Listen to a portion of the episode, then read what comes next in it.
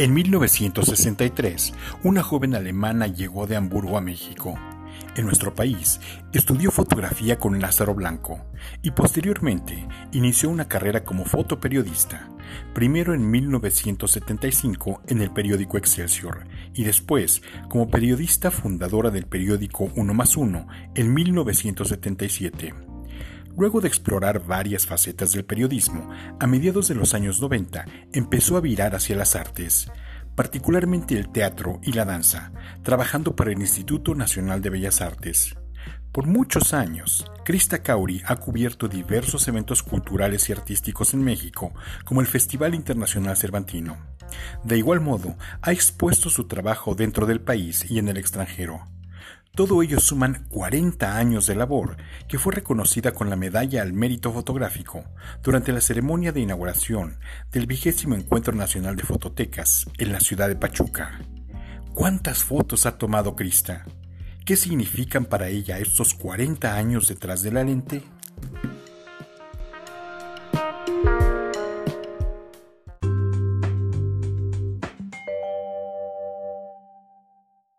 Siento que pasaron tan rápido los 40 años. ¿Dónde están? ¿Dónde se fueron? Pero 40 años la, la mitad de la vida, ¿no? Y se ha trabajado y se ha tomado muchas fotos de muchos aspectos. ¿Dónde están? Están ahí en las 40 imágenes, en los 40 años. Los miras. Mis archivos están distribuidos. Uno está en Culturas Populares, en el museo, allá en Coyoacán. Todo, todo referente a culturas populares. Todo lo de danza está en el CENIDI Danza. Todo lo de teatro está en el CITRU, porque en ambos centros trabajé 20 años. Y todo lo demás está en el Instituto de Investigaciones Estéticas, donde hace cuatro años entregué todo. Y estoy feliz haber terminado con este episodio. Porque ¿quién se encarga de un archivo de que después uno ya no está? No puedes dejar este paquete a nadie. Entonces, el instituto lo están clasificando, escaneando y em, creo que quedó muy buenas manos porque aprecian lo que es un archivo fotográfico hecho con constancia, hecho con conciencia y con calidad. ¿Cuántas imágenes son? Fueron 77 mil imágenes y entre estos muchos, eh, muchas transparencias de zonas arqueológicas del país y en tono de blanco y negro que antes trabajaba mucho y em, contactos con los negativos y todos los recortes del 1 más 1 donde se han publicado todos esos reportajes y trabajos. Entonces puedes constatar, aquí se publicó, cuándo se publicó y dónde está el trabajo negativo. Entonces es útil tener las dos cosas fusionadas. Los he guardado. Por alguna loca idea, pues ay, guardo, guardo, guardo, guardo. Y ahí lo tiene todo el instituto y toda mi biblioteca de libros de fotografía, que fueron 128 los días y medio año también a la biblioteca del Instituto de Investigaciones Estéticas. 40 años que han sido desde luego de mucha labor, pero además te han permitido atestiguar un cambio sustancial de un país y del ejercicio fotográfico, al menos para empezar. Todo. perdón, de la plataforma tecnológica, del analógico, del blanco y negro, de los químicos de tratamiento de color, de eh, entornos eh, culturales también, en ese, y tú lo, has, tú lo has registrado. ¿Cómo ha cambiado? ¿Cómo, cómo Todo ha cambiado, México es otro país. Cuando empezó el 1 más 1, el 14 de noviembre de 1977, trabajábamos con cámaras, muy, siempre muy buenas cámaras, Nikon con negativo. El negativo se entregaba en el periódico, en laboratorio, se tenía que revelar, imprimir las fotos y luego las fotos se llevaban a la mesa de redacción, que fue el trabajo de todos. Bueno, eso era un proceso largo. A veces en la premura se pegaban los negativos y se quemaba. bueno, todo lo que sucedió y todo el mundo le ha sucedido los accidentes en los laboratorios. Eso dio un giro total en los noventas con la cámara digital.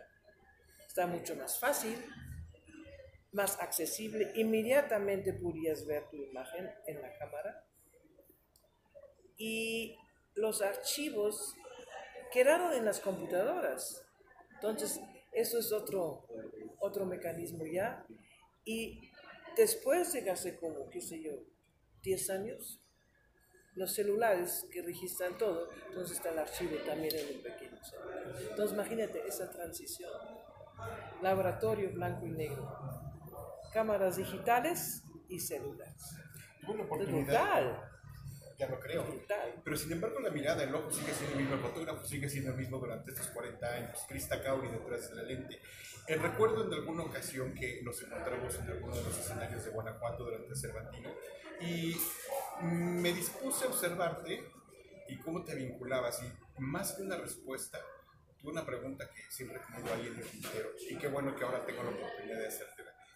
¿Cómo te vinculas con el hecho artístico, con el hecho escénico? Recuerdo que en aquella ocasión era un bailarín y me preguntaba, más allá de cómo mueve la ¿Quién lente, era? cómo persigue ese... ese- ¿No recuerdas el nombre? Sí, no me recuerdo el nombre, creo que era Virpi Pakinen, eh, La, la noruega, no, Ajá. danesa, finlandesa. finlandesa, Sí, maravillosa. Era, era como, y ella- Ay, qué cosa. Entonces establecí un vínculo curioso, primeramente en el ensayo, cómo la estabas viendo, Ah, sí. eh, tú cómo la estabas fotografiando, y después vi el espectáculo y vi este diálogo o transición entre la puesta en escena, luego tus imágenes y el momento en el que estabas haciendo tus imágenes. Pero eh, dentro de esa situación me gustaría preguntarte, ¿cómo estableces tú el vínculo? ¿Cómo vinculas tu ojo con otra propuesta artística para hacer también tu propio arte?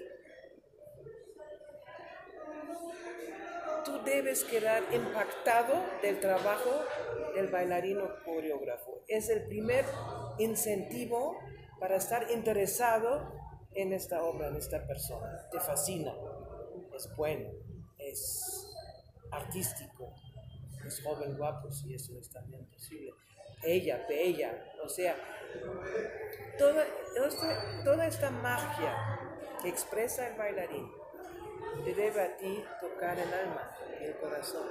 Y tu respuesta a eso es una buena imagen, porque tú quedas fascinado, sobre todo en la danza, tú quedas fascinado desde el primer movimiento o de la estática de un bailarín en el escenario, te fascina.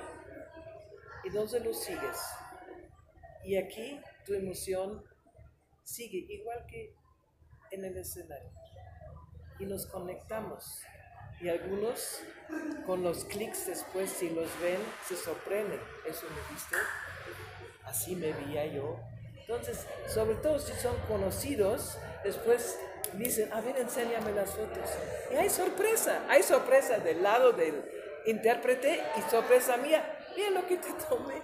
He trabajado con algunos bailarines muy estrechamente, sobre todo con Pilar Medina, y, em, y ahí sucedió eso que siempre decía Pilar, caray, ¿qué viste? Entonces fueron cosas muy bellas. Sí, Sin duda. sí.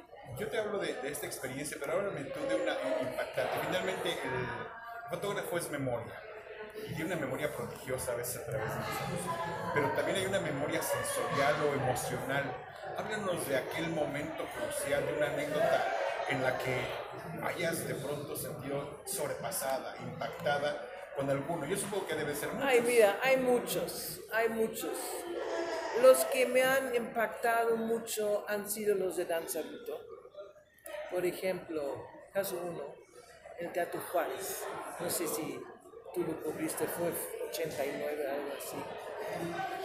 Que pude tomar en aquellos años su coreografía. Y después de que él terminó, yo tenía una sensación de total agotamiento, como si yo hubiera bailado. El hombre tenía casi 80 años. Entonces, yo quedo también muy agotada porque en mí todo, todo este mensaje me, eh, me emociona, me, me, prende y, me, y me hace muy feliz. Es la pasión, Casuó, es la pasión, pasión. claro. ¿Y ahora qué sigue para Krista Kauri? Ay, no, ya, ya, se acabó todo. Hoy salió en la jornada un artículo, yo ya hace cuatro años me retiré. puse con mi marido un, un hotel, un retiro de yoga en la costa de Oaxaca. Entonces no soy hotelera, pero aplico muchos aspectos que aprendí en la fotografía con los huéspedes, que es el contacto directo con las personas. Y sigue siendo el ser humano, si está en un escenario, si está atrás del telón, si está en la calle, el ser humano es el ser humano. Depende de uno cómo se comunica con él para tener una linda comunicación o ignorarlo. Ojos que nos humaniza, Crista Gabri. Muchísimas gracias. Ay, gracias. sí.